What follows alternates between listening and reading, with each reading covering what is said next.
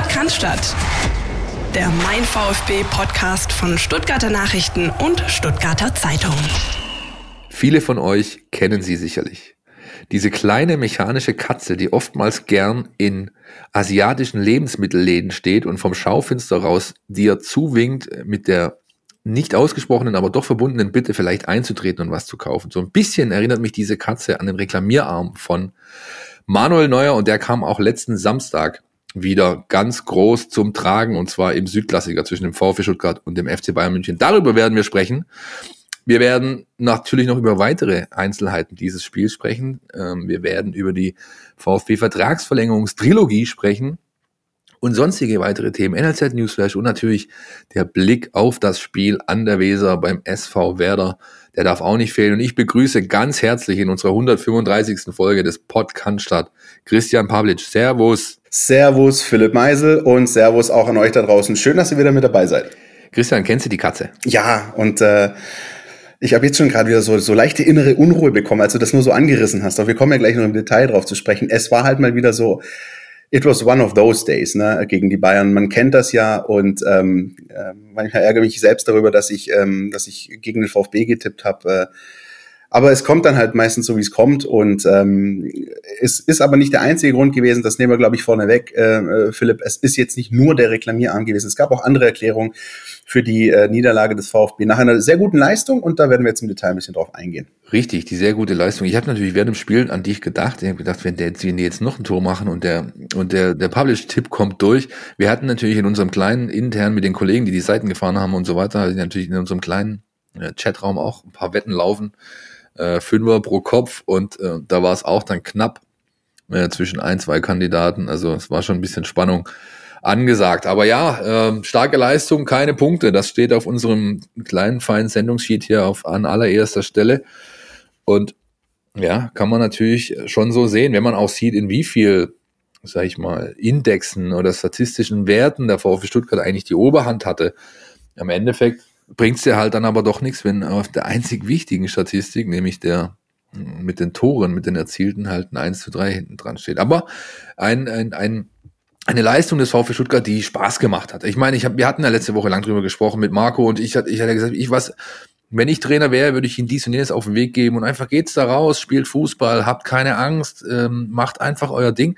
Und genau das ist passiert und das ist schon auf jeden Fall ähm, ja unter den, sage ich mal, positiven Aspekten abzuhaken, was das vergangene Wochenende angeht, oder? Richtig, an, an der Stelle muss ich auch sagen, never forget, dass der VfB vor noch nicht allzu langer Zeit mal zu Hause gegen die Bayern ähm, unter Teil von Korkut mal sich komplett hinten zurückgezogen hat, äh, gefühlt 15 Prozent Ballbesitz und 0 zu 30 Torschüsse hatte in, in, in der Partie. Klar, da gab es natürlich auch noch das 4-1 auswärts, das wollen wir dem Herrn Korkut äh, überhaupt nicht in Abrede stellen, aber es war wirklich ein überraschend erfrischender und mutiger Auftritt gegen die Bayern. Ähm, ich habe, muss ich ganz ehrlich sagen, bis 14.30 Uhr nicht damit gerechnet, dass es so ein Ding wird. Ich habe auch erst damit gerechnet, dass es eher ein bisschen abwarten wird, dass der VfB die Bayern kommen lässt und dann ähm, einfach die Konter setzen möchte. Aber als ich dann die Aufstellung gesehen habe, war mir klar, okay, hier wird, hier wird äh, mitgespielt, hier wird, ähm, hier wird wirklich äh, mit offenem Visier äh, den Bayern Paroli geboten und das hat sich auf dem Platz auch gezeigt. Und ähm, das ist was, wo man im Nachhinein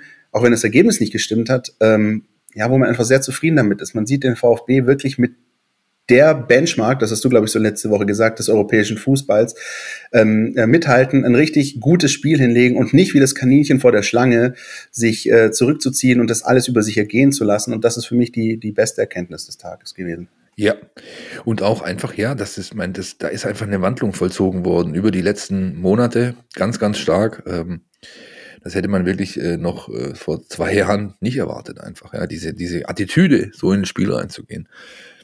Den Unterschied äh, machte dann meines Erachtens ganz klar die individuelle Klasse. Du hast natürlich äh, selten Mannschaften, die äh, solche Bretter von der Bank bringen können und du hast natürlich selten Mannschaften, wo Spieler mitspielen, die einfach auf ihren Positionen äh, mit zum Nonplusultra im, im, im, im europäischen Fußball zählen und das war dann schlussendlich dann einfach zu viel, oder? Ja, genau. Und, und du hast es dann einfach gesehen, auch ähm, wenn du jetzt beispielsweise die Szene anschaust, Philipp Förster, der übrigens eine super erste Halbzeit gespielt hat, also ja mit der, der auffälligste Mann noch gewesen ist in der Phase, aber er hat halt seine ein, zwei Dinger nicht gemacht. Und dann siehst du einen Kingsley Coman und einen Robert Lewandowski, die kriegen durchaus schwierigere äh, Abschlusssituation, aber ballern das Ding halt wirklich präzise rein, so dass einfach äh, auch Gregor Kobel nichts machen kann, weil, äh, weil das Ding einfach auf den Punkt ist. Ähm, manchmal sagt man so lapidar, das kannst du nicht lernen. Und ich glaube, in, in, dem Fall ist es so, das kannst du nicht lernen. Ähm, es gibt beispielsweise, wenn wir jetzt auf die beiden Gegentore in der ersten Halbzeit eingehen, äh, kann ich da wenig bis niemandem einen Vorwurf machen. Das Tor fällt und das ist dann einfach auch äh, kaum zu verteidigen. So ähm, äh, und, und deswegen ähm, ist das der kleine, aber feine Unterschied. Ähm, nicht nur wir, äh, du und ich, Philipp, haben uns damit ein bisschen auseinandergesetzt, sondern natürlich auch unsere Freunde vom Institut für Spielanalyse, namentlich Steffen Görsdorf, und der hat sich seine ganz eigenen Gedanken zu diesem Spiel gemacht, mit dem Blick natürlich auch auf die Zahlen, Daten und Fakten. Und ähm, da würde ich sagen, lassen wir mal den Experten den Vortritt. Am neunten Spieltag empfang der VfB Stuttgart den FC Bayern München. Am Ende stand eine 1 zu 3 Niederlage. Der VfB wartet weiter auf den ersten Heimsieg. Waren die Schwarmen tatsächlich so viel schwächer? Mitnichten. Der Spielverlauf hatte einiges an streitbaren Szenen in petto, die ihr selbiges zum Endergebnis beitrugen. Schaut man nüchtern auf die Daten, zeigt sich, dass der VfB lange ein Spiel auf Augenhöhe absolvierte und bis zum Schluss auf den Ausgleich drängte. Ein Beispiel. In der turbulenten Startphase der Partie hatte kein Team zwingend mehr Spielkontrolle. Die Bayern spielten 89 Pässe, die Stuttgarter 75 Stück. Beide mit einer Erfolgsquote um die 80 Prozent. Die Zweikampfbilanz war ebenfalls annähernd ausgeglichen. In der 20. Minute ging der VfB in Führung. Im Zuge dessen drehten die Bayern auf. Ab der 20. Minute bis zum Pausenpfiff passten die Bayern noch knapp 200 Mal und die Schwarmen rund 100 Mal. Zudem schoss der amtierende Meister achtmal auf den Kasten der Stuttgarter, während der VfB nur noch auf vier nicht abgepfiffene Torschüsse kam. Praktisch mit dem Pausenpfiff traf Lewandowski zum 2 zu 1. Dass er für den seinen Stil untypisch aus der Distanz traf, unterstreicht auch, wie schwer es die Schwaben den Bayern in diesem Spiel machten. Nach Wiederanpfiff starteten die Schwaben die Gegenoffensive. Von der 46. bis zur 60. Minute führten die beiden Teams 42 Zweikämpfe. 26 ging an den VfB, macht eine Zweikampfquote von 62 Prozent. In der Viertelstunde danach stieg der Game Control Index, den wir in der Vorwoche vorstellten, des VfBs auf 6,4. Der der Bayern lag nur bei 4,8. Beides Werte, die klar über dem Bundesligaschnitt von 3,1 liegen. Aber eins war klar, auch wenn beide Teams in dieser Phase nur jeweils einmal aufs Tor schossen, der VfB war Herr im Ring.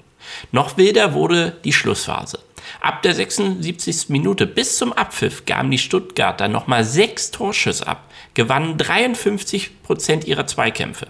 Derweil gaben die Bayern lediglich einen Schuss ab, jenen folgenschweren von Douglas Costa in der 87. Minute.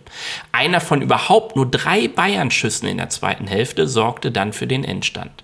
Der VfB Stuttgart hat einen großen Fight abgeliefert. In einem Boxkampf würde man sagen, dass das Team unglaublich viele Wirkungstreffer gelandet hat, aber den Favoriten eben nicht auf die Bretter schicken konnte. Positiv, nicht jeder der kommenden Gegner kann Spieler wie Sané oder Costa einwechseln. Für die Stuttgarter ist auf dem Weg zum Klassenhalt ein weiterer Schritt in ihrem Reifeprozess vonstatten gegangen. Sie können die ganz Großen ins Wanken bringen und arbeitet man an der Abschlussqualität, steigen auch die Chancen auf Punkte gegen die kommenden Gegner. Vielen Dank, Steffen, an dieser Stelle. Ähm, wie immer der etwas andere Blick, der datengetriebene Blick, ähm, der dann doch schon ja, Interessantes aufwirft, aber schlussendlich auch wieder das bestätigt, was wir eingangs eigentlich jetzt alles schon erwähnt haben, nämlich dass es eben Spieler gibt, ähm, wie Costa, wie Sané, die Bayern von der Bank bringen kann und das äh, ist beim VfB Stuttgart nicht der Fall. Das ist dann eben oftmals spielentscheidend. Ich kann an der Stelle nur den noch eine kleine Empfehlung aussprechen, und zwar für den Podcast von den Jungs von Steffen Görsdorf und Hannes Kulok. Read the Game kommt immer montags, blickt auf den vergangenen Spieltag der Bundesliga zurück und arbeitet so jedes Spiel ein bisschen auf und eben da auch ganz, ganz interessante Details, die mir auch so immer so ein bisschen helfen, Spiele einzuordnen, äh, die man vielleicht doch nur so im Vorbeifliegen, jetzt sage ich jetzt mal in irgendeiner Zusammenfassung, gesehen hat und in irgendwelchen Kurzversionen ist das äh, für mich immer ganz, ganz nützlich. Philipp. Äh, apropos im Vorbeifliegen, Christian, ha? Ja, du, ich, ich wollte dich gerade nur kurz darauf ansprechen. Ich erinnere mich äh, an unsere Aufnahme nach dem 33. Spieltag in der zweiten Liga, Auswärtsspiel 1. FC Nürnberg. Da habe ich mich erdreistet, ähm, äh, zugegeben, die Daten waren äh, jetzt nicht die aller, allerbesten, aber ich habe mich erdreistet, Silas Wamangituka zum Spieler des Spiels zu machen nach dieser Begegnung. Da durfte ich mir von dir was anhören, was ich mir denn nur dabei denken würde und, und, und. Ähm, Silas Wamangituka war für dich und für unsere Redaktion der Man of the Match äh, gegen die Bayern. Was ist denn da passiert in dem halben Jahr, Philipp? Naja, ich habe äh, tatsächlich, wer, äh, wer mir auf äh, Twitter folgt, dem, äh, der hat das vielleicht gelesen. Ähm, äh, Silas Verwandlungsgituka habe ich äh, quasi dazu gepostet, was so gewissermaßen auch ja, ähm, ich will nicht sagen in Sack und Asche, aber was schon also eine, eine Wiedergutmachung von mir teilweise ist, denn ich habe den Kerl ja schon ein bisschen gefressen gehabt in der Zweitligasaison. Ich erinnere mich. Äh, vielleicht sogar ein bisschen arg, ja, aber ich habe einfach äh, ich, keinen Bock drauf, äh, ständig irgendwelche völlig brotlosen Rabonas mir anzugucken und sonstiges Zeug. Das ist hart für mein Verständnis von gutem Fußball hat das nichts miteinander zu tun. Ich weiß natürlich, dass das dass das die Leute äh, mitnimmt, dass es ihnen Spaß macht, dass es Attraktivität ist, ja, aber Zirkus äh, ist Zirkus und Fußball ist Fußball. Und äh, der Kollege Wamangituka hat eben sich deutlich weg vom Zirkus und äh, in Richtung Fußball entwickelt, zumindest für mein Verständnis. Er hat ein richtig gutes Spiel gemacht, hat ähm, ja einfach auch Zahlen produziert. Ihr lest das Stück äh, noch in der App, wenn er ein bisschen runterscrollt bei uns, ähm, die, die einfach bemerkenswert waren, hat, äh, hat äh, das Tor vorgelegt und zwar endlich mal ohne Firlefanz. Du kriegst den Ball, du wirst in Szene gesetzt, du siehst deinen Kollegen in der Mitte durchstarten, du erkennst die Situation und bist dann noch in der Lage, im Vollsprint und im Halb im Fallen diesen Ball so zu spielen und allein für die Nummer hat er eigentlich schon den Man of the Match äh, Button sozusagen von mir bekommen, hat aber insgesamt einfach sehr, sehr stark gespielt, ist vor allem, und das habe ich auch in dem Stück geschrieben, ist in diesen Sachen, diesen Soft-Skill-Bereichen, nenne ich es jetzt mal, besser geworden. Er hat nicht mehr diese, diese Verspieltheit, äh, ähm, dieses Zirkusartige, er hat aber auch körperlich deutlich an Robustheit zugelegt. Sein erster Kontakt ist besser geworden. Äh, er ist taktisch besser. Er, äh, er arbeitet mannschaftsdienlicher. Defensiv ist, äh, ist er halt auch äh, mittlerweile auf jeden Fall ein Faktor, weil er allein schon, weil die Seite halt immer so hoch und runter marschieren muss und trotzdem defensiv da gut mitarbeitet. Und das alles garniert sozusagen mit seinen offensiven Statistiken, die er aufgelegt hat, ihn für mich zum Man of the Match gemacht, ja. Absolut nachvollziehbar. Und ähm, wir sind ja ähm, bisher in der laufenden Bundesliga-Saison, das müssen wir echt sagen, wenn es um den VfB geht, mit Toren gesegnet. Also VfB noch nie ohne Tor geblieben äh, in der laufenden Saison. Und dieses 1-0 gegen die Bayern, ähm, du hast es gerade so ein bisschen angerissen, für mich bisher vielleicht das Schönste äh, in der Saison äh, aus VfB-Sicht. Da hat alles, alles gepasst. Das ist präzise. Alles, absolut alles, ja. Super. Das ist so, ist für mich guter, moderner Fußball. Ähm, das kannst du dir einrahmen, dieses Tor. Wunderbar. Richtig. Und ähm, dann auch trotzdem immer wieder noch ein bisschen schade, dass diese VfB-Serie von 25 Spielen ohne Niederlage, wenn man selbst in Führung gegangen ist, dann dadurch gerissen ist. Aber wie gesagt, ähm, da kommt ein Rückspiel und ich glaube auch da in der Münchner Arena wird der VfB Stuttgart äh, alles andere als der kleine duckmäuserische Club sein, der mal kurz vorbeikommt und die Punkte abliefert. Ich freue mich schon drauf. Definitiv. Ähm Wollen wir über die ähm, menschgewordene japanische Spielzeugkatze sprechen? Bitte, bitte. Das ist, äh, also schöne Einheiten konnte man das ja, finde ich, gar nicht, äh, wie am Anfang. ähm, ich krieg dieses Bild nicht mehr aus dem Kopf, so, das ist das eine. Das andere ist dieses Bild aus ähm, ja, der ersten Halbzeit ähm, aus dem Spiel VfB gegen Bayern. Ähm, wie ist deine Einordnung dieser Situation, Herr Meisel? Also ich muss sagen, die Entscheidung, die von Herrn Osmers getroffen wurde, der dadurch, glaube ich, in seinem dritten Spiel in Folge mit VfB-Beteiligung das fünfte Tor aberkannt hat, durch äh, nach äh, Wahreingriff oder mit Wahrunterstützung, die trage ich mit. Denn, denn, denn das, das ist einfach nur mal ein Griff an, an die, an, an den Arm, egal wie stark, äh, stark wie, wie intensiv da gezupft wurde oder was auch immer, oder ob das Trikot in Mitleidenschaft gezogen wurde. Es ist ein Kontakt da und der ist einfach ahndenswert und genau das ist passiert. Was mich viel mehr ärgert in der Situation oder an der Szene, ist das Verhalten von Kulibali an sich, also dass er überhaupt dahin greift. Er braucht es nicht. Ich habe mir diese Spielszene jetzt ein paar Mal angeschaut, so oft es mir eben möglich war und aus so vielen, äh, sage ich mal, Perspektiven, wie es mir möglich war. Meiner Ansicht nach ist Neuer durch den Druck, den er bekommt, weil er eben äh, ähm, den, auch eine schlechte Ballverarbeitung hat beispielsweise, durch den Druck, den er bekommt von Kulibali, ist er schon im Fallen. der wäre auch so hingefallen, der wäre auch so zu Boden gegangen, der hätte auch so einen schlechten Pass gespielt, den Förster im Idealfall aufnimmt und dann die Bude macht. Es braucht diesen Zupfer gar nicht. Lang doch da einfach nicht hin, Keule. Also was anderes fällt mir dazu nicht ein. Das ist absolut unnötig und klar, man kann es natürlich verorten, der Junge ist noch jung und so weiter und hat äh, voll, äh, voller Esprit und hat natürlich irgendwas noch irgendwie machen wollen. Aber um Himmels Willen, Spaß hier. Das Tor fällt trotzdem. Bin ich überzeugt davon. Ja, ähm, ich habe das Spiel ähm, ganz klassisch äh, bei den Kollegen vom PayTV geschaut und als ich die erste Slow-Mo gesehen habe, also die erste Zeitlupe von der von der Situation, war mir gleich klar, das Tor wird zurückgenommen. So, das ist, ähm, man hat es gesehen, das hat, da, da hat auch ähm, der Schiedsrichter ja nicht lange gebraucht. Es sieht einfach verdammt dämlich aus und zwar von allen Seiten. Es sieht dämlich aus, wie du hast gerade schon angesprochen von Kulibali, der da einfach äh, den Arm weglassen muss. Es sieht noch dämlicher aus von Manuel Neuer, der Welttorhüter hin oder her wirklich schon, also das muss man ja auch mal an der Stelle sagen, wirklich schon einige Szenen auch in seiner Karriere hat, wo er einfach auch nicht gut aussieht. Und das war eine davon. Und es ärgert mich wahnsinnig, dass der VfB das nicht ausgenutzt hat, weil wenn dieser Arm von Kulibani nicht da gewesen wäre, dann wäre das Tor genauso gefallen. Du hast es angesprochen. Und dann würden wir vermutlich über eine äh, Bayern-Pleite oder zumindest einen Bayern-Punktverlust reden und über ähm, den Patzer von Manuel Neuer. Und ähm, all das führte eben dazu, dass nicht nur Manuel Neuer aus der Situation glimpflich äh, davongekommen ist und sozusagen überhaupt nicht mehr groß darüber gesprochen wird, sondern halt eben auch, dass äh, die Bayern das Spiel gewonnen haben und, und dementsprechend in Anführungsstrichen alles beim Alten war. In, in zweierlei Hinsicht für mich eine sehr ärgerliche Szene, aber, und das sage ich auch gerne nochmal, keine Fehlentscheidung ähm, des Schiedsrichters aus meiner Sicht. Nee, Fehle? Nein, absolut nicht. Absolut nicht. Und äh, ich meine, wir sind jetzt hier viel im Konjunktiv unterwegs. Der gute alte Dieter Eils äh, wird wahrscheinlich sagen, wäre meine Oma ein Bus, könnte sie hupen, aber ähm, das ist halt, das ist halt einfach, das, ja, das ist einfach ärgerlich. Denn auch ich glaube, es wäre deutlich mehr drin gewesen wenn du eben in Führung gehst. Vor allem, wenn man bedenkt, dass halt quasi im direkten Gegenzug das 1-2 dann fällt und, und, und. Du nimmst ihnen das Momentum, pipapo, aber ist alles Makulatur, kannst du lange drüber diskutieren, jetzt im, im Nachhinein. Ähm, äh, und auch was Missentat getan hat. Ich finde das, also du hast, schreibst hier auf unserem Sheet, Missentat schelte berechtigt oder nicht. Ähm, ich glaube, die Frage ist nicht berechtigt oder nicht, sondern die Frage ist verständlich oder nicht. Und ich finde sie verständlich, denn es ist natürlich ähm, sagen wir es mal so, also ich kann die Argumentation, die an vielen Stammtischen wahrscheinlich lief, auch wenn die gerade nicht besetzt sind, aber ähm, ich kann die schon verstehen, die sagt, wer Gregor Kobel gezogen wurde, hätte halt kein Mensch gepfiffen und kein war eingegriffen.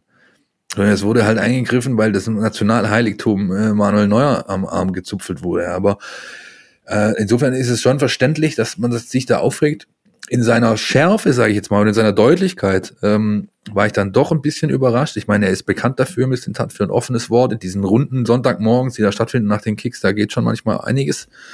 Finde ich auch gut so. Ähm, ich war dann doch ein bisschen überrascht. Andererseits aber auch gleichzeitig erfreut, denn auch da schließt sich für mich so ein bisschen ein Kreis zur fußballerischen Leistung.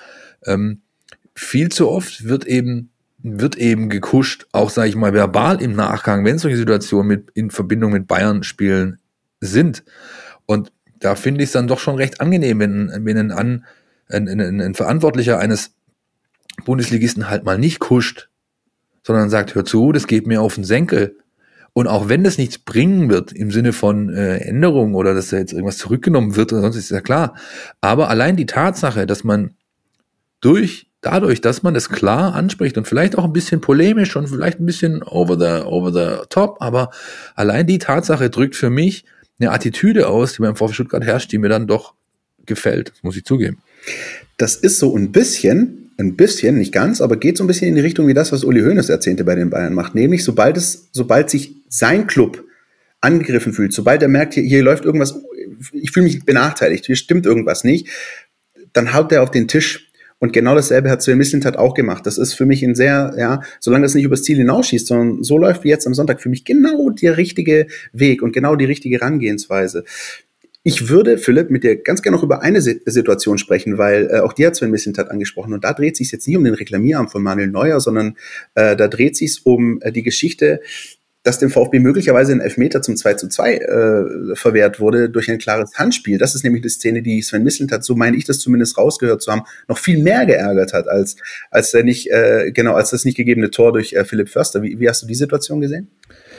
Ähm, ähnlich. Also es ist auch da bin ich auf seiner Linie. Es herrscht, es herrscht einfach keine Linie, keine einheitliche, keine Stringenz. Es wird einfach nach Gutdünken entschieden. Mal die Woche so, mal eine Woche so. Ist es jetzt eine Körpervergrößerung? Ist die Hand irgendwie abgewinkelt, anliegen, pi, pa, po? Das ist einfach für niemanden klar zu überblicken und klar zu entscheiden. Die meinen, die ärmsten Schweine sind die Jungs auf dem Platz, die es pfeifen müssen oder eben nicht pfeifen.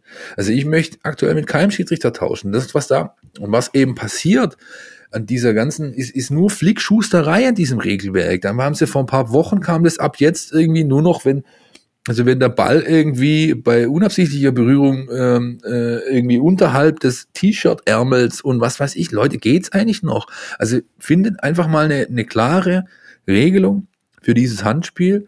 Und wenn man die Szene sieht, Mangala drückt ab, der äh, Süle hat die, Arm, hat die Arme nicht am Körper, auch wenn es keine aktive Bewegung ist. Sowas wird in 95% aller Fälle gepfiffen, beim FC Bayern München eben nicht. Und das ist dann halt schon was, wo ich verstehe, dass sich die Menschen aufregen, dass, dass das dass auch Verantwortliche sagen, hör zu, also ein klares Handspiel gibt's für mich nicht. Und warum wird es nicht, warum greift er nicht ein? Warum greift er da nicht ein? Warum greift er bei dem Zupferle ein und da nicht? Das ist, das ist der Punkt. Und deswegen würde ich an der Stelle, gehe ich mit Sven Mislintat ein virtuelles High Five äh, in dem Punkt. Das ist für mich ein klarer Elfmeter. Das ist für mich nicht nur für mich ist schon skandalös, dass es überhaupt nicht, also das wurde ja so weggewischt im Spiel. Das, das war, war ja gar kein Thema. Also auch offenbar in der Kommunikation zwischen, zwischen Köln und dem Schiedsrichtergespann und ich. Bei dieser Handspielgeschichte bin ich so ein bisschen ähm, auch sehr natürlich auf kritischen Fuß. Ich versuche für mich das immer, ähm, weil ich, weil ich keiner bin, der, der auf die Schiedsrichter draufklopfen mag, aber ich versuche immer einfach so ähm, Vergleichsgrößen zu nehmen, zu gucken, wie ist das denn da, wie war das denn dort. Für mich ist beispielsweise der Handelfmeter aus dem WM-Finale 2018 immer so ein Bezugspunkt. Ich weiß nicht, ob ihr euch daran erinnert. Ähm, Ecke Frankreich und Ivan Perisic kriegt den Ball so auf Hüfthöhe an, an seine linke Hand und, und bewegt so das Handgelenk leicht und, und der Ball geht zur Ecke raus. Das hat sich dann der Schiedsrichter Nestor Pitana aus Argentinien angeschaut und es gab Elfmeter für Frankreich. Wurde groß darüber diskutiert. Für mich ist es so, wenn wir sagen, das ist ein Elfmeter, also Hand auf Hüfthöhe, äh, die äh, den Ball zur Ecke rauslenkt, also entscheidend ablenkt, aber noch nicht mal ins Tor oder vom Tor weg, sondern einfach ins Tor aus.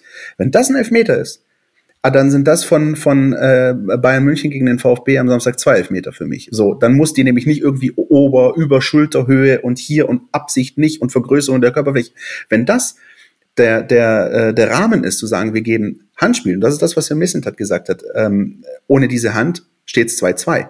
So, dann ist das für mich ein klarer Elfmeter. Und, und, und die Frage ist einfach immer noch, du sitzt dann da, guckst dir diese Spiele an ähm, äh, im Fernsehen und weißt nicht, was passiert als nächstes. Gibt das? Gibt das nicht? Das ist ein bisschen wie bei eins, zwei oder drei. Ja, letzte Chance vorbei, ob du wirklich richtig stehst, siehst du, wenn das Licht angeht. Aber das ist kein, das macht mir keinen Spaß. So, äh, ich hätte gerne einfach, wie auch immer es entschieden wird, ähm, eine, eine Stringenz. Einfach damit es für jeden nachvollziehbar ist, ist das strafbares Handspiel, ist das nicht strafbares Handspiel. Und solange einfach ähm, Szenen komplett nebeneinander gelegt werden können aus verschiedenen Fußballspielen und in der einen Situation gibt es Elfmeter und in der anderen wird es nicht mal angeschaut, äh, bin ich extrem unglücklich damit. Und, und jeder, der es mitbekommt, vielleicht verfolgt ihr da draußen auch ein bisschen, was so im europäischen Fußball passiert. In England ist gerade die Diskussion ja ganz, ganz groß, ähm, äh, auch rund um den Videobeweis. Das ist momentan anstrengend. Ich, ich wiederhole mich gern. Ich bin klar für den für den Videobeweis und und ich bin äh, äh er macht das schon viel viel gerechter und gerade die auch wenn das Mario Gomez nicht gefällt, aber gerade auch die Abseitsszenen oder so ist halt schon okay. Nur wir brauchen Stringenz und wir brauchen Nachvollziehbarkeit trotz des Videobeweises. Und die ist bei, beim Handspiel momentan einfach noch lange nicht gegeben. Und ich weiß auch nicht, wann das je passieren soll. Ich feiere dich ja dafür, dass du noch äh, den korrekten Schiedsrichternamen des äh, Herren aus dem WM-Finale 2018 aufsagen kannst mit Nestor Pitana. Sehr großartig. Das kann ich noch in 50 Jahren, glaub mir. ja, ich glaube auch. Da ist die kroatische Volksseele natürlich in, im Innersten äh, erschüttert worden durch diese Nummer, ist ja auch klar. Sowas vergisst man so schnell nicht. Ähm, übrigens, was ich auch noch gerne hätte, sag's noch einmal. Das von letzter Folge, bitte. Äh, Eliminatoria Sudamericana. Dankeschön. Bitte, gern geschehen. Nur noch einmal wollte ich's hören. Ich hab's, ich hab's, ah, ja. Ähm, wenn wir in Südamerika schon sind gerade, Gut, sehr gut. Ja, ja, ja. Nächstes Thema. Ja, nächstes Thema. Die VfB-Verlängerungstrilogie. Weißt du, was ich als allererstes denken musste letzte Woche? Wir haben uns doch dafür gefeiert, dass wir hier, ah, geil, Aufnahmezeitpunkt, endlich können wir mal hier neues Ding. Ja, dann schickst du quasi das File ab zum Schneiden. Am nächsten Tag kriegst du es zurück und nochmal kurz abnehmen, gegenhören und Verlängerung, Wataru Ende. Und ich sage, alles klar, super gelaufen. Aber gut, so ist es. Ähm, aber unterm Strich ist festzuhalten, natürlich, der VfB Stuttgart schafft es nach Urzeiten gefühlt, mit zwei Leistungsträgern zu verlängern, wenn auch, das haben wir letzte Woche ja schon im Fall von González diskutiert, wenn auch natürlich in erster Linie da im Fokus steht, dass sich Sven Missentat in eine bessere Verhandlungsposition bringt, was die Ablöseforderung dann irgendwann mal angeht. Aber das ist halt schon Ewigkeiten her, dass man das geschafft hat. Ähm, vor allem heimlich, still und leise. Ja, äh, wir haben nichts davon mitbekommen, so ehrlich muss man sein. Und angekündigt wurde es quasi, ja, wir kriegen das dann, auch da muss man ehrlich sein, wir kriegen es natürlich so ein bisschen vorher schon gesteckt, aber da ist halt alles schon die Tinte trocken und die Social Media Posts vom VfB schon in der, im Schedule äh, vorbereitet. Und dann noch dein spezieller Freund äh, Borna Sosa, ebenfalls noch verlängert, ähm, 2025, Endo auch 2025 und González 2024, richtig? Oder Endo 24? Endo auch 24, ne? Endo auch 24, genau. Sosa 25. Also, Gold, Golzales steht hier immer noch Golzales bis 2024, Endo 2024, Sosa 2025. Ist das, Christian, ein Fingerzeig für die zukünftige Ausrichtung des VfB Stuttgart? Äh, ja, zuallererst möchte ich gerne an der Stelle auch nochmal ein, ein gepflegtes Was erlaube VfB rausschicken. Ja, du hast es gerade angesprochen. Na, ist ja schön, sind ja gute Nachrichten. Aber Leute, ja, ihr wisst doch, dass wir hier Mittwochnachmittag aufnehmen. Ihr könnt doch nicht einfach, nein, Spaß beiseite. Ähm, äh, die Nachrichten kamen ja dann und wir haben sie dann auch über unsere Kanäle verbreitet. Ähm, und deswegen greifen wir es jetzt auf. Ja, es ist für mich, ähm, um deine Frage zu beantworten, es ist für mich ein Fingerzeig äh, für die zukünftige Ausrichtung. Denn ähm, der VfB schafft es, ähm, das ist ja das, was wir in der vergangenen Woche schon rund um Nicolas Gonzalez so ein bisschen angesprochen haben. Der VfB schafft es in diesen Personalien, das Heft des Handelns ganz klar in seine Hände zu nehmen. Und das ist, ähm, das ist entscheidend. Und ähm, wenn ich vielleicht gerade noch auf, auf den äh, Kollegen Sosa äh, eingehen kann, von Wataru Endo haben wir wenig bis gar nichts gehört in letzter Zeit. Aber bei Borna Sosa hatten wir immer mal wieder die Geschichten, also kurz zusammengefasst, Länderspielpause, mach dich drauf gefasst, gleich gibt's ein Interview. So.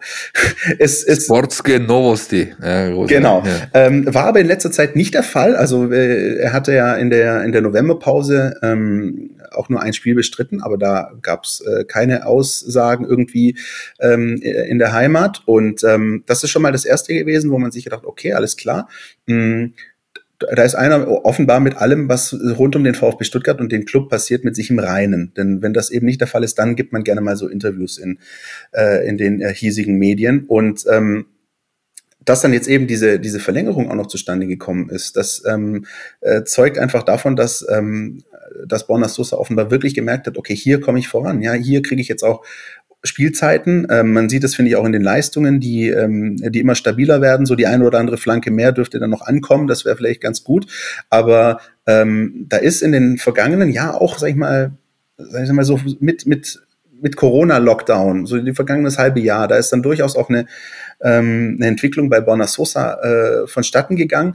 Und dass das jetzt auch zu einer Vertragsverlängerung führt, das ist dann durchaus überraschend. Also für mich ähm, äh, sozusagen äh, vielleicht die Geschichte gewesen, die mich am meisten hat aufhorchen lassen. Das war dann am Freitag die Meldung, ja, so schön, VfB schön scheibchenweise die ganze Woche das rausgeknallt. Aber als dann Borna Sosa auch noch kam und man ja weiß, dass er durchaus äh, ähm, geliebäugelt hat, möglicherweise auch mit einem Vereinswechsel. Wir haben uns auch unterhalten im Trainingslager in Mabea, da hat die Roma mal aber ganz gepfeffert, äh, äh gebuhlt um, um Sosa. Ähm, so, dass das jetzt alles nicht passiert ist und, ähm, und er den Vertrag verlängert und wie gesagt, der VfB das Heft des Handels in der Hand hat, das ist für mich ein großer Fingerzeig, finde ich. Ähm, ja, da, da wird einiges richtig gemacht, offenbar, momentan in der Mercedesstraße. Ja, kann man so festhalten. Kann man wirklich so festhalten. Ich bin dann aber tatsächlich gespannt, wie es sich dann doch wirklich aufs, äh, sag ich mal, auf dem Platz dann auch zeigen wird. Weil ich meine, die Personalien sind wir haben letzte Woche darüber gesprochen, über das Flankenthema, ja ähm, und, und, und, und oder über das, über das, ähm, ja, als man, äh, ums, als es um Kalajdzic ging, äh, die Einbindung über Außen und so weiter, ist halt natürlich eher prädestiniert. Jetzt macht der Bonner da am gegen Bayern wohl eins seiner besten Spiele im VfB-Dress, wenn nicht das Beste. Ähm, das muss man unterm Strich so festhalten. Er hat ein gutes Spiel gemacht. Wenn man aber seine, an seiner Kernkompetenz sich abarbeiten möchte, dann sieht man halt eine Statistik. Er hatte Stand Samstagabend ähm, mit sieben die zweitmeisten Flanken aller Spieler abgegeben in der Bundesliga. Ich glaube, nur Kostic war mit acht eine besser. Allerdings kam halt null davon an. Ja, und das ist dann halt schon auch eine Sache, da muss, muss er natürlich dran arbeiten. Ähm, aber ich bin, ich bin, wie gesagt, äh, gespannt, was diese Personalien halt auch so mit der Mannschaft machen. Ja, du besetzt natürlich Positionen dadurch mit langen Verträgen. Was, was passiert da tatsächlich sportlich mit der Ausrichtung? Wie wird der VfB zukünftig seine fußballerische Ausrichtung vielleicht daran auch noch ein bisschen anpassen? Und äh, was ist eigentlich mit Sven Missintat? Wann verlängert der denn eigentlich seinen Vertrag?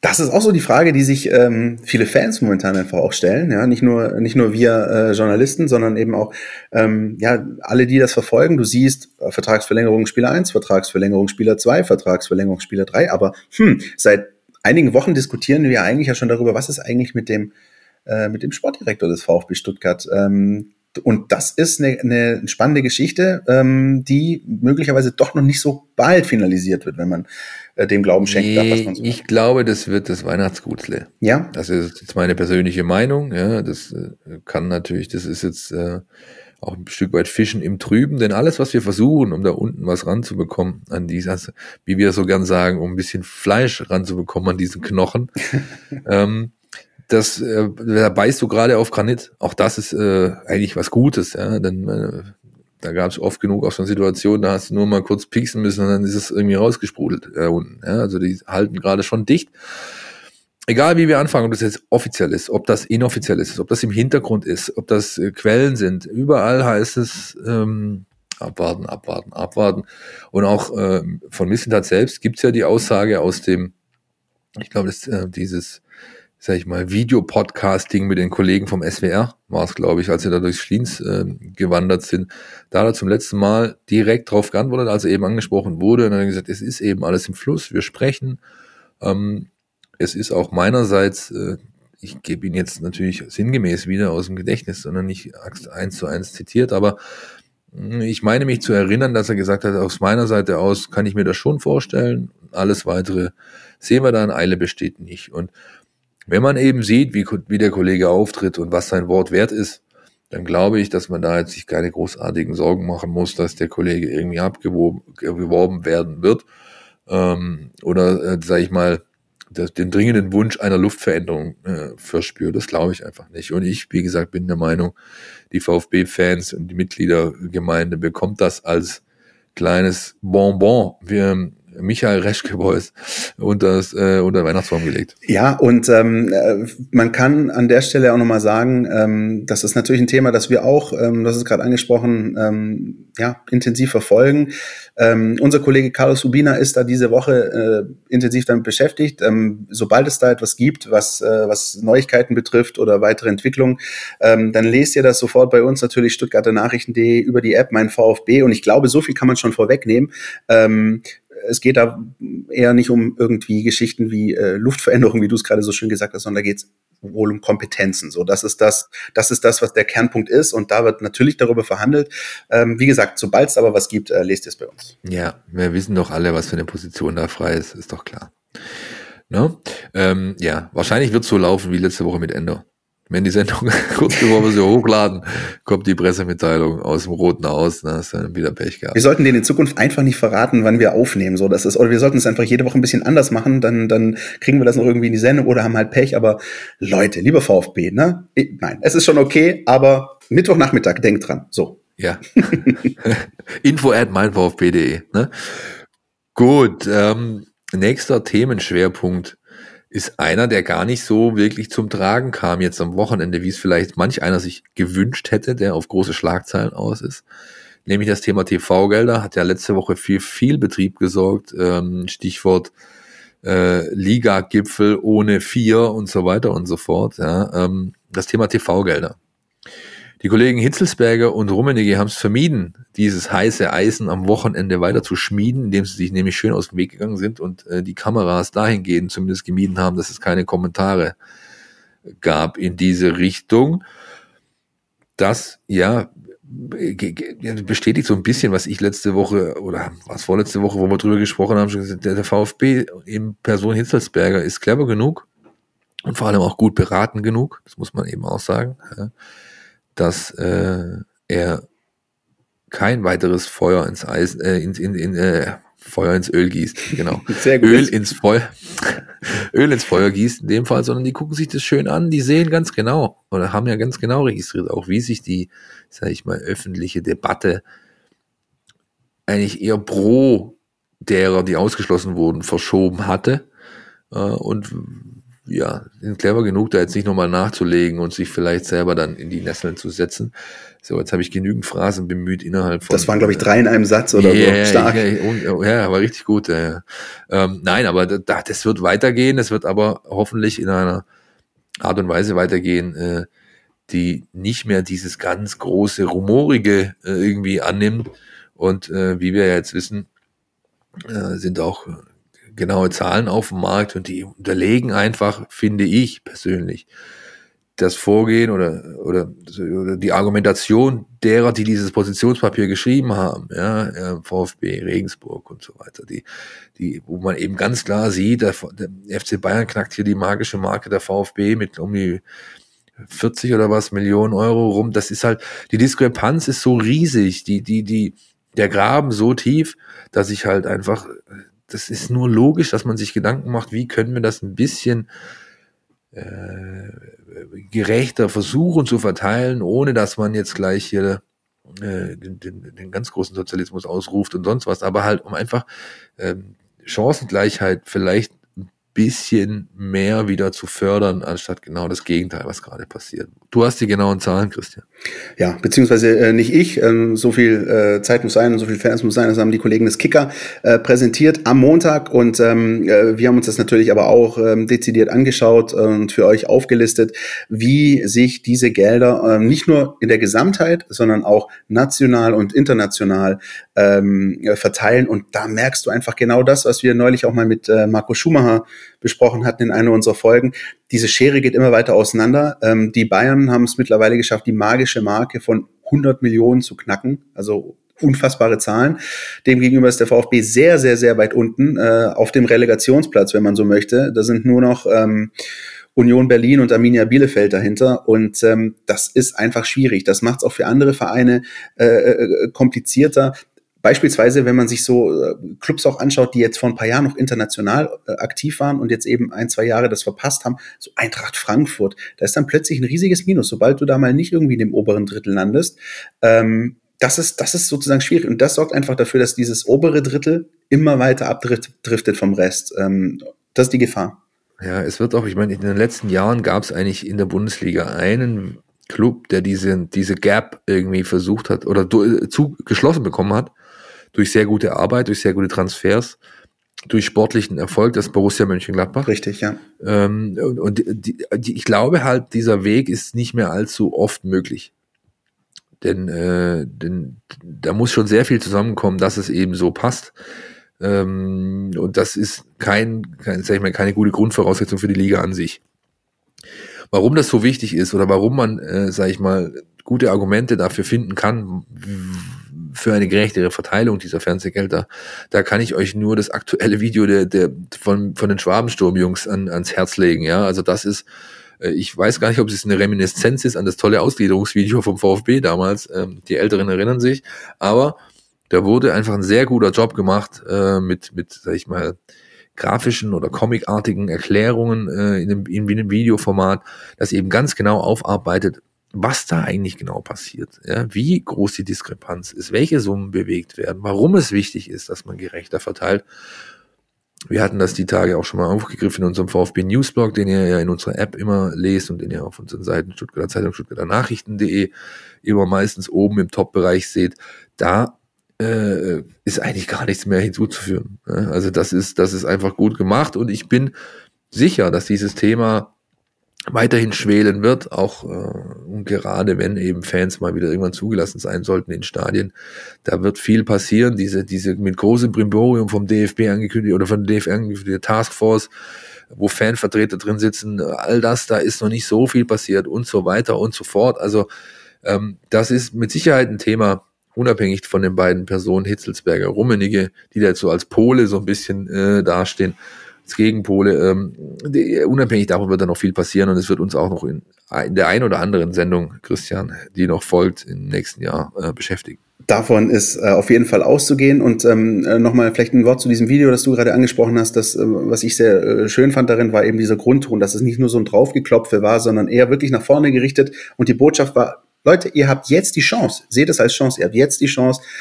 irgendwie die Geschichte nochmal in, in richtigere Bahnen zu lenken, ähm, verpasst die nicht. Und das äh, hat mir ähm, ziemlich gut gefallen. Oder um es mit einer ähm, bekannten deutschen Weisheit zu sagen, was du heute kannst besorgen, fällt nicht weit vom Stamm. Und ich würde sagen, in diesem Sinne machen wir weiter mit unserem nächsten Jingle. NLZ News. Neues von den Nachwuchsmannschaften. Der NLZ Newsflash in dieser Woche, meine Damen und Herren, ist mal wieder mit dabei, muss man einfach sagen. Wir haben, glaube ich, die letzten zwei, drei Wochen haben wir gar nicht, gar nicht dabei gehabt, eben weil wir einfach auch nichts zu berichten hatten. Ne? Ähm, die Mannschaften wurden quasi Ende Oktober aus dem Spielbetrieb genommen, gerissen, äh, wie auch immer man das nennen möchte. Natürlich völlig zu Recht, äh, auch das ist unbestritten. Ähm, die, die, die Jugendmannschaften, ich mal, U17, U19, die werden weiterhin äh, ähm, da bleiben, wo sie sind, nämlich im Lockdown. Die dürfen zwar trainieren auf dem Vereinsgelände, aber Pflichtspiele wird es vorerst keine geben und ich glaube auch in diesem Jahr ist ähm, da überhaupt nichts mehr zu erwarten, wie es dann nach der Winterpause, ich glaube regulär werden die Ende Februar, Anfang März so rum eingestiegen, müsste ich nochmal gucken. Aber ähm, da wird so schnell nichts mehr passieren. Äh, Jordan Meyer kann also seine Verletzung in aller Ruhe auskurieren, aber der VfB 2, der wird wieder spielen dieses Jahr. Und zwar hat sich jetzt nach langem Hin und Her äh, die, sag ich mal, Regionalliga-Konferenz mit Unterstützung der Politik dahingehend äh, entschieden, dass es ab dem Wochenende 11. bis 13. Dezember wieder Pflichtspiele in der Regionalliga Südwest geben wird. Wie finden wir das, Christian? Ich finde das prinzipiell schön, ähm, dass eben auch die, die zweite Mannschaft wieder spielt. Ich muss nur ganz allerdings, muss ein bisschen einschränkend äh, sagen, ob und wie das dann durchgezogen wird, das, das äh, wird man sehen. Zum einen aufgrund eben möglicher Corona-Fälle, die immer wieder auftauchen und die ja einfach doch immer für Spielabsagen sorgen. Und zum anderen sind jetzt die Fußballplätze in der Regionalliga nicht alle so äh, auf dem Standard wie, wie äh, in der Bundesliga. Und da kommt ja jetzt dann vielleicht doch auch noch sowas wie der Winter, auch wenn wir das äh, alle nicht geglaubt hätten. Also alles so ein bisschen ein paar Unwägbarkeiten. Ähm, aber ich glaube, im Großen und Ganzen ist es einfach wichtig, dass man das wieder aufnimmt. Zum einen auch, dass die Mannschaften noch wieder äh, Trainingsbetrieb haben, ähm, wieder eine gewisse Regelmäßigkeit bekommen und was natürlich auch äh, nicht unwichtig ist, ähm, du hast ja verschiedene Regionalligen und ich meine, korrigiere mich, ich meine West oder zumindest irgendeine Regionalliga spielt schon wieder. Ähm, und und auch, auch allein aufgrund deswegen Aufstiege, Abstiege und so weiter, ähm, muss da natürlich auch ein Stück weit ähm, Wettbewerbsgleichheit herrschen. Und, und insofern ist es einfach schon wichtig, dass da wieder gekickt wird. Ähm, natürlich, äh, Sicherheit geht vor, das ist, glaube ich, das Allerwichtigste, da sind wir uns alle einig und ähm, da, da darf irgendwie, dürfen keine Spielchen mit dem Feuer betrieben werden. Aber wenn das funktioniert und wenn das einigermaßen, sage ich mal, zu nicht zu großer Entzerrung kommt und nicht jedes Wochenende die Hälfte der Spiele ausfällt, dann ist es okay. Wie siehst du es? Ich habe äh, am vergangenen Freitag länger mit Frank Farnhaus telefoniert und äh, deswegen hake ich jetzt gleich mal ein beim Stichwort Wettbewerbsgleichheit. Das war wirklich das, was er so angeführt hat. Ähm, er hat gesagt, wir, und das ist eine kleine Korrektur zu deinem Ding, also Regelbetrieb im Training haben die die ganze Zeit. Ja, aber ähm, was er eben gesagt hat, also wir haben den Luxus, weil wir eben als Lizenzspielermannschaft gelten und in Baden-Württemberg sind, wir durften die ganze Zeit trainieren. Aber in Rheinland-Pfalz durfte eben keiner trainieren. Zumal dort auch nicht vollumfänglich unter Profibedingungen gearbeitet wird. Das wiederum bedeutet, diese Mannschaften dürfen jetzt quasi zwei Wochen Vollgas trainieren, um dann an dem Wochenende wieder irgendwie äh, am Start sein zu können. Äh, und da kommt natürlich die Wettbewerbsgleichheit schon irgendwo zum Tragen. Dazu kommt, wie du es richtig angesprochen hast, die Stadion wir, Gegebenheiten sind überall anders, Stichwort hygienische äh, Bedingungen, äh, äh, Abstand und so weiter und so fort. Also da wird es zu wahrscheinlich den ein oder anderen Kuriositäten, äh, Kuriositäten, Kuriositäten, um Himmels Willen, kommen.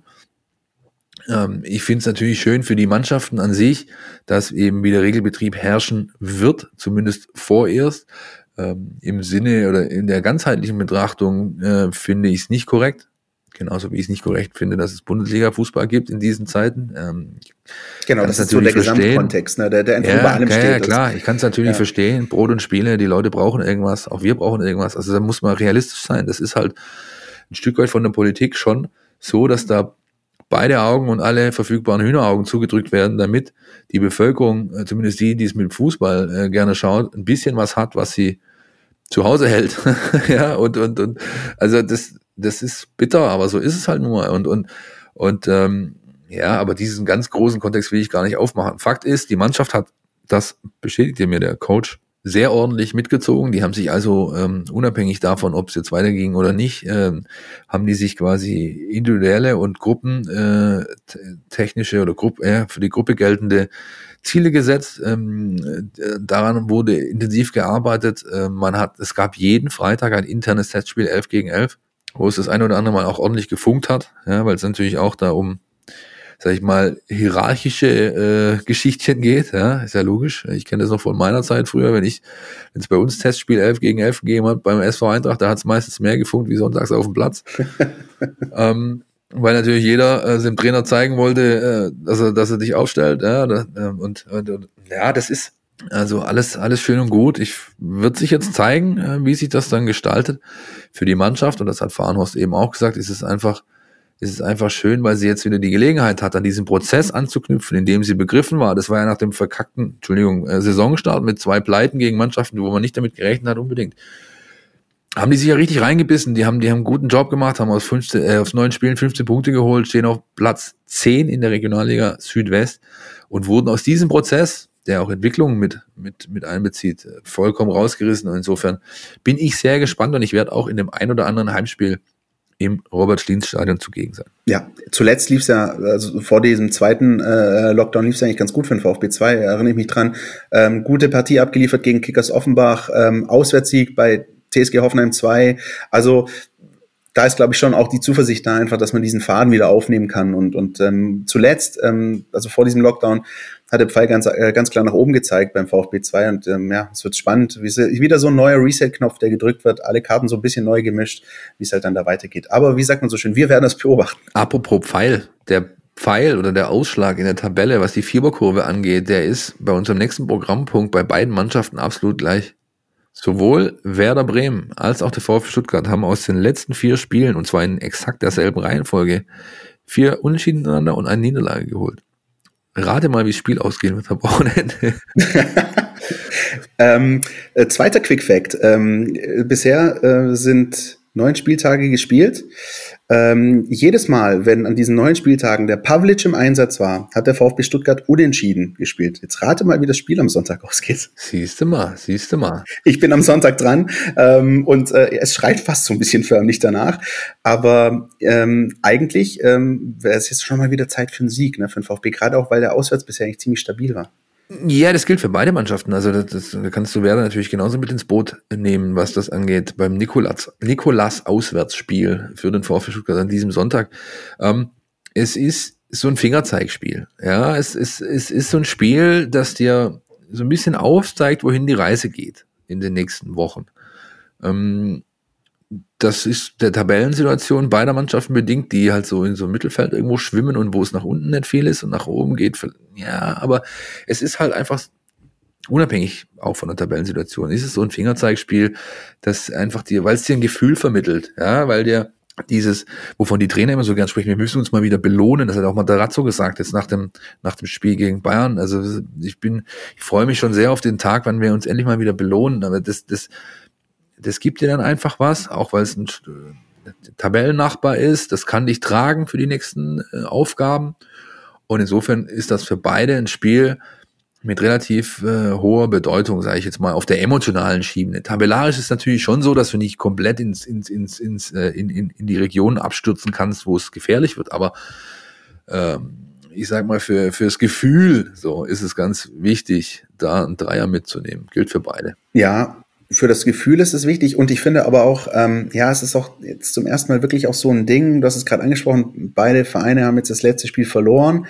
Ähm, man will jetzt da noch nicht zwei hintereinander verlieren. Ich glaube, ich befürchte fast, ich hoffe nicht, dass es so kommt, aber ich befürchte fast, dass wir jetzt kein so schönes Spiel sehen werden, wie jetzt die ganzen Wochen davor auch beim VfB, sondern ähm, Ich glaube, dass eben keiner jetzt einfach zwei am Stück verlieren möchte. Und wenn man sich die Tabelle so ein bisschen anschaut, du hast gesagt, man, ja, man fällt jetzt nicht ins Bodenlose, auch wenn man verliert am Sonntag. Aber hm, so hinten die Mannschaften fangen so ein bisschen langsam an. So Mainz pünkelt mal hier und mal da. Der erste FC Köln gewinnt bei Borussia Dortmund. Da mein persönlicher Rant gegen Borussia Dortmund geht erst äh, in der nächsten Folge dann raus, wenn, wenn der VfB gegen Dortmund spielt. Das hebe ich mir auf für nächste Woche. Da habe ich meine ganz persönliche Meinung. Aber du siehst jetzt, die holen auch Big Points. Jetzt nur mal Schalke ausgenommen. Aber da hinten wird schon jetzt gepunktet. Und wenn du jetzt dann eben nochmal verlieren solltest, dann bist du schon da hinten drin, sie, da bist, musst wirklich aufpassen, dass du im Dezember schon nochmal wieder punktest und so. Und ich glaube, das möchten beide Mannschaften einfach nicht. Da bin ich, bin ich ganz bei dir, das ist richtig. Natürlich kann man, äh, kann man diese, das schon so, äh, diese Konklusio auf jeden Fall haben, ist ja ganz klar. Nix, äh, es gibt keinen Ersatz für Siege, ist ja auch logisch. Oh, oh, oh, ja, ich wollte, den wollte ich unbedingt schon länger mal, den wollte ich schon länger mal bringen. Mir ist jetzt, jetzt kam er mir gerade recht. Ähm, lass uns doch mal so ein bisschen auf das, äh, sag ich mal, taktische Tableau schauen fürs Wochenende und deswegen ähm, den Einspieler von Jonas jetzt einfach mal abfahren. Die Mein VfB Taktiktafel. Hier geht's ins Detail. Nächsten Sonntag kommt es zu einem interessanten Duell im Mittelfeld. Mit Bremen und Stuttgart treffen da zwei namhafte Teams aufeinander, die auch gleich viele Punkte auf dem Konto haben, aber fußballerisch kaum unterschiedlicher sein könnten. Bremen hat ja eigentlich eine Tradition von Offensivfußball, von Kombinationsfußball durch die Mitte auch. Und seit Florian Kofeld da übernommen hat, standen sie ja auch eigentlich genau für diesen Fußball, ähm, haben guten, beweglichen Fußball gespielt, auch mit Max Kruse einen sehr prägenden Spieler drin gehabt, mit, mit dieser Freirolle. Nur davon sieht man in dieser Saison gar nichts mehr. Also nachdem sie wirklich ähm, eine schaurige Saison hinter sich haben, wo sie auch defensiv große Probleme hatten, und nachdem sie auch in diesem Sommer nicht so richtig äh, nachlegen konnten auf dem Transfermarkt, treten sie in dieser Runde wirklich sehr konservativ auf. Also das Ballbesitzspiel zum Beispiel ist schon sehr schwach und Bremen kommt eigentlich fast nur übers Spiel gegen den Ball, ähm, wo sie dann auch eine hohe Intensität abliefern, wo sie auch aggressiv verteidigen, ähm, wobei sie jetzt in den letzten beiden Spielen auch sehr tief hinten drin standen. Also muss man mal sehen, ob sie sich gegen den VfB ein bisschen mehr zutrauen. Ähm, dennoch gibt es auch ein paar Einzelspieler, auf die der VfB aufpassen muss, wie zum Beispiel Leonardo Bittencourt, der einfach ein sehr beweglicher, kreativer Spieler ist und der momentan so ein bisschen diese Rolle von, von Milot Rashica aus der vergangenen Saison übernimmt. Und dann hat Bremen noch Ludwig Augustinsson auf der Linksverteidigerposition, der einfach sehr gute Flanken schlagen kann, auch gute Standards tritt. Und wenn halt auch mal nichts geht bei Bremen, dann kann der immer mal einen gefährlichen hohen Ball reinbringen und ist mit drei Assists auch schon der beste Vorbereiter bei Bremen. Also da gilt es auf jeden Fall hellwach zu sein, auch wenn der VfB es schaffen sollte, das Spiel zu kontrollieren. Ein recht herzliches Dankeschön an den Kollegen Jonas Bischofberger, der Werder Bremen für uns so ein bisschen auseinandergedröselt hat. Und das fand ich jetzt zum Beispiel ganz spannend, ähm, dass, äh, ja, so nach diesem Fastabstieg, äh, als man sich gerade so durch die Relegation noch gemogelt hat, wirklich dieses konservative Spiel bei, bei Werder Bremen Einzug gehalten hat. Ähm, Außer jetzt, man hat dieses vergangene Spiel bei VfL Wolfsburg, das war alles Kraut und Rüben, das habe ich gesehen. Also da war irgendwie jeder Schuss ein Treffer äh, bis zur 50. Minute. Ähm, aber im Großen und Ganzen ähm, ist auch so ein bisschen mein Eindruck, ja, dass bei Werder Bremen eher so Angst essen Seele auf ist. Also da ist wenig Mut zu sehen. Und der Einzige, das hat Jonas gerade so ein bisschen äh, am Ende äh, anklingen lassen, also der Einzige, der wirklich sowas wie Spielwitz und Mut und Freude äh, ausstrahlt, ist äh, Leonardo Bittencourt. Ja, das ist noch nicht mal ein, ein Milot Rashica, der noch fraglich ist für das Spiel, von dem hat man jetzt auch in dieser Saison wirklich wenig gesehen. Aber Bittencourt ist so einer, der ich weiß nicht, wie du ihn siehst, äh, für mich ist er so ein bisschen immer ewiges Talent. Immer so ewig jung geblieben, aber, aber so richtig den krassen Durchbruch schafft er nicht, aber momentan trägt er das Spiel von Werder Bremen. Leonardo Jesus Loureiro Bittencourt übrigens. Ein Name wie ein Gedicht. Ein Name wie ein Gedicht. Und jetzt pass auf, kommt die Quizfrage. Wer war sein Papa? Ja. Falscher Fuß. der hörte, oder hört natürlich, Entschuldigung, der hört auf den Namen Franklin Bittencourt und war lange Zeit bei Energie Cottbus ja, aktiv. Sicher. Du erinnerst dich.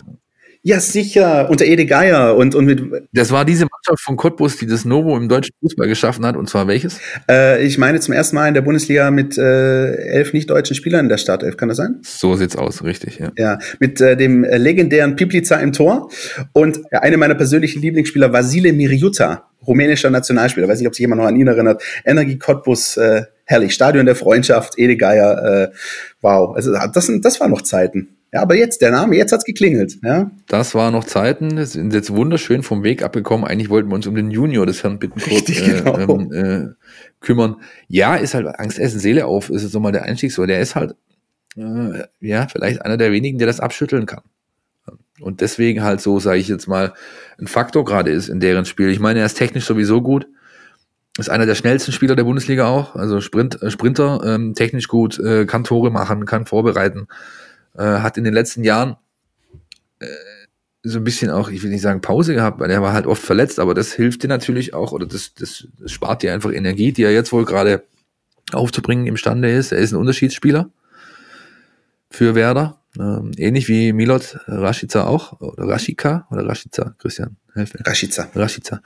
Ähm, der, der, der natürlich Spiele drehen, entscheiden kann, ähm, durch seine individuelle Qualität. Äh, aber dieses, ja, das Grundsätzliche, was dahinter steckt, warum er halt so auffällig ist, ist eben auch das, dass, sage ich mal, Kofeld, der ja lange dafür auch bekannt war, doch einen relativ offensiven Ansatz äh, zu spielen. Werder ist ja eher auch ein Verein, der wie der VfB diese Tradition hat, zu sagen, wir haben schon immer offensiv und Raute und unter Thomas Schaf und Titel hier und Titel da. Die haben so ein bisschen dieselben Probleme, so ein bisschen, sage ich mal, im Mitschwingen im Vereinsumfeld wie beim VfB auch. Die Erwartungshaltung, Vorsicht, ja, schwieriges Wort im VfB-Kontext, aber die ist einfach da. Das ist, ähm, der Verein war jahrzehntelang bekannt dafür, einen richtig geilen Ball zu spielen. Und äh, jetzt hat man Mut bewiesen, und zwar in, Frank, in Person von Frank Baumann, indem man eben sagt, der Kofeld macht erstmal weiter. Die sind ja durch so wunderbar gegangen in der letzten Saison. Ja, da hätten ganz andere Vereine, hätten da schon achtmal irgendwie einen, einen Übungsleiter ausgewechselt. Und das wiederum, finde ich, hat bei Kofeld so ein bisschen dafür gef dazu geführt, dass er eben von dieser, sag ich mal, von diesem, von diesem We Werderweg abkommt und halt doch eher, sag ich mal, so ein bisschen Buchhalterfußball gerade spielen lässt.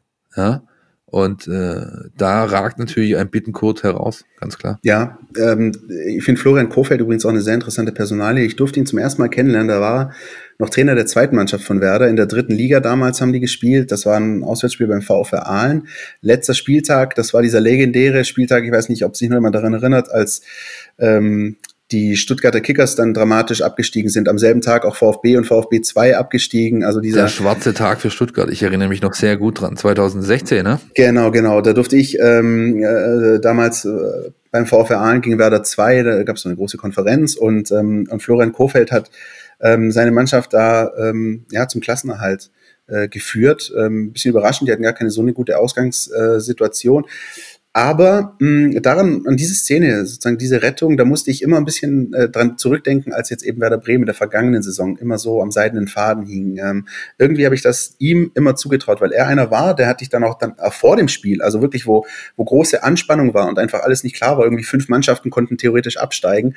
Ähm, er hat trotzdem so eine so einen Optimismus versprüht. Ähm, so ein wir schaffen das schon. Wir, wir kommen da durch. Macht euch keine Sorgen. Und genau das hat er in der vergangenen Saison bei Werder Bremen gemacht, auch wenn die Leistungen nicht dafür gesprochen haben.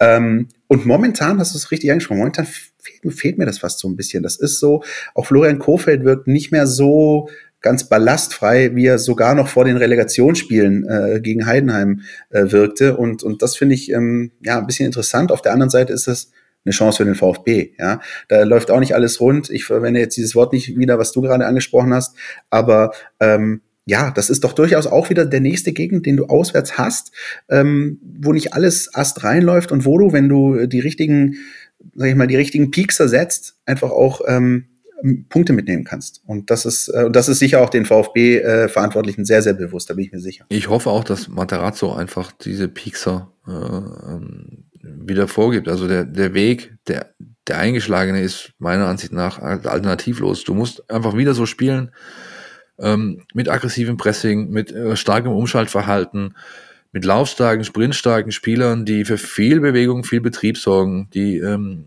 einfach in der Lage sind, auch Stress auf eine Abwehrreihe oder auf einen Defensivverbund äh, auszuüben.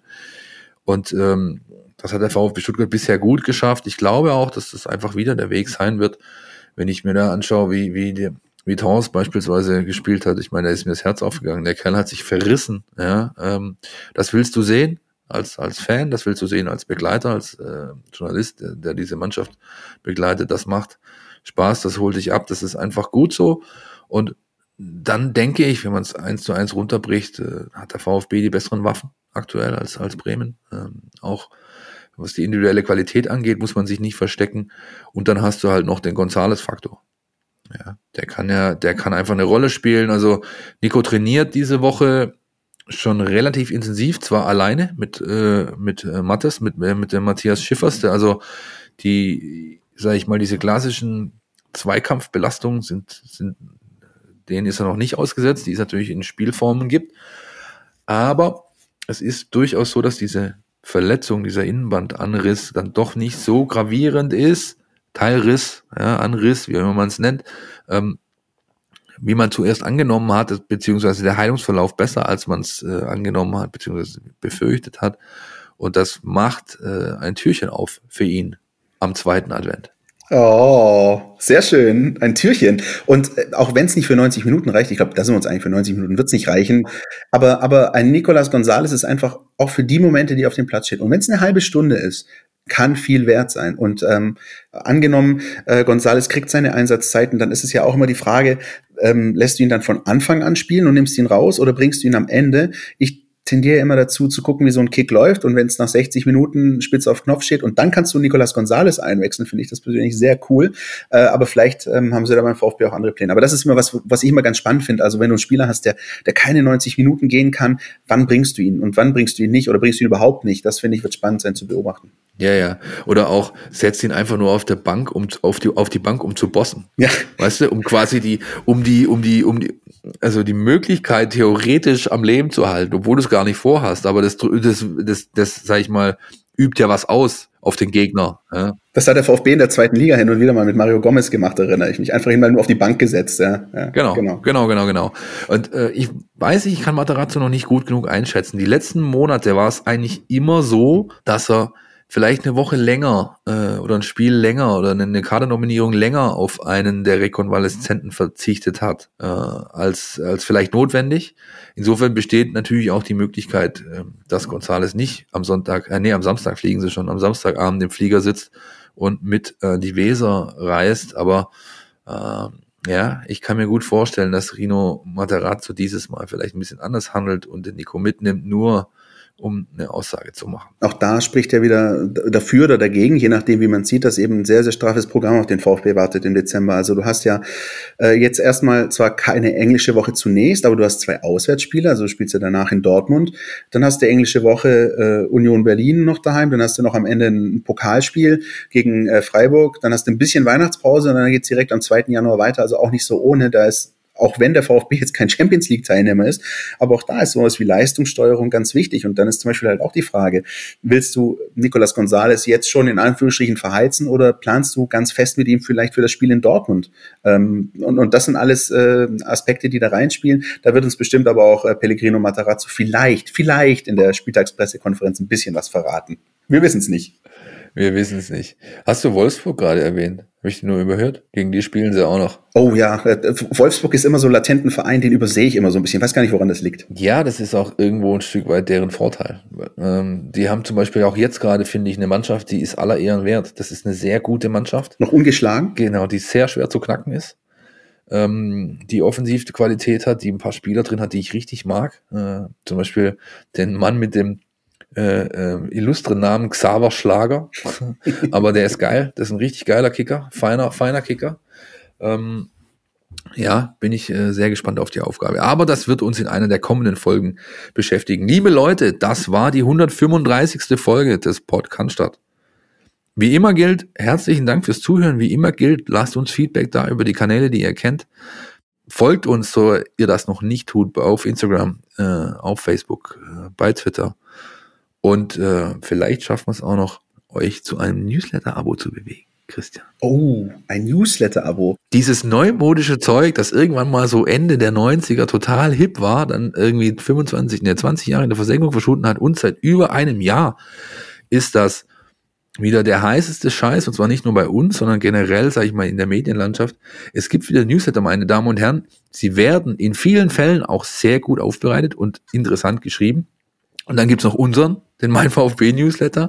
Der ist mal so, der ist mal so, mal so. Allerdings, ich habe heute Morgen erst äh, mit unserer Kollegin gesprochen aus dem Produktmanagement, die für das Thema Mein VfB Newsletter zuständig ist auf der Produktmanagement-Seite. Und die hat mir zugerufen, dass schon über 6600 Personen diesen Newsletter abonniert haben uns also jede Woche lesen, von uns da die besten Stücke rund um den VfB Stuttgart zugespielt bekommen und das Ganze sogar tatsächlich auch aufmachen. Es ist ja eine Sache, den Newsletter zu abonnieren. Der kommt dann halt ins Postfach und wird dann halt weggeklickt oder was. Oder irgendwo auf Ablage P oder so, ja, und mal schauen, wann, äh, äh, wann, wann ich da irgendwie mal dazukomme. Nein, wir haben eine Öffnungsrate von 46 Prozent in diesem Newsletter und das ist aller Ehren wert, wurde mir zumindest gesagt, den Vergleichswert habe ich nicht, aber ich finde es trotzdem gut, dass ihr das so macht und ich würde mir natürlich wünschen, dass noch viel, viel mehr unsere Hörer dazu kommen unter www.stn.de slash mein VfB Newsletter in einem Wort durchgeschrieben.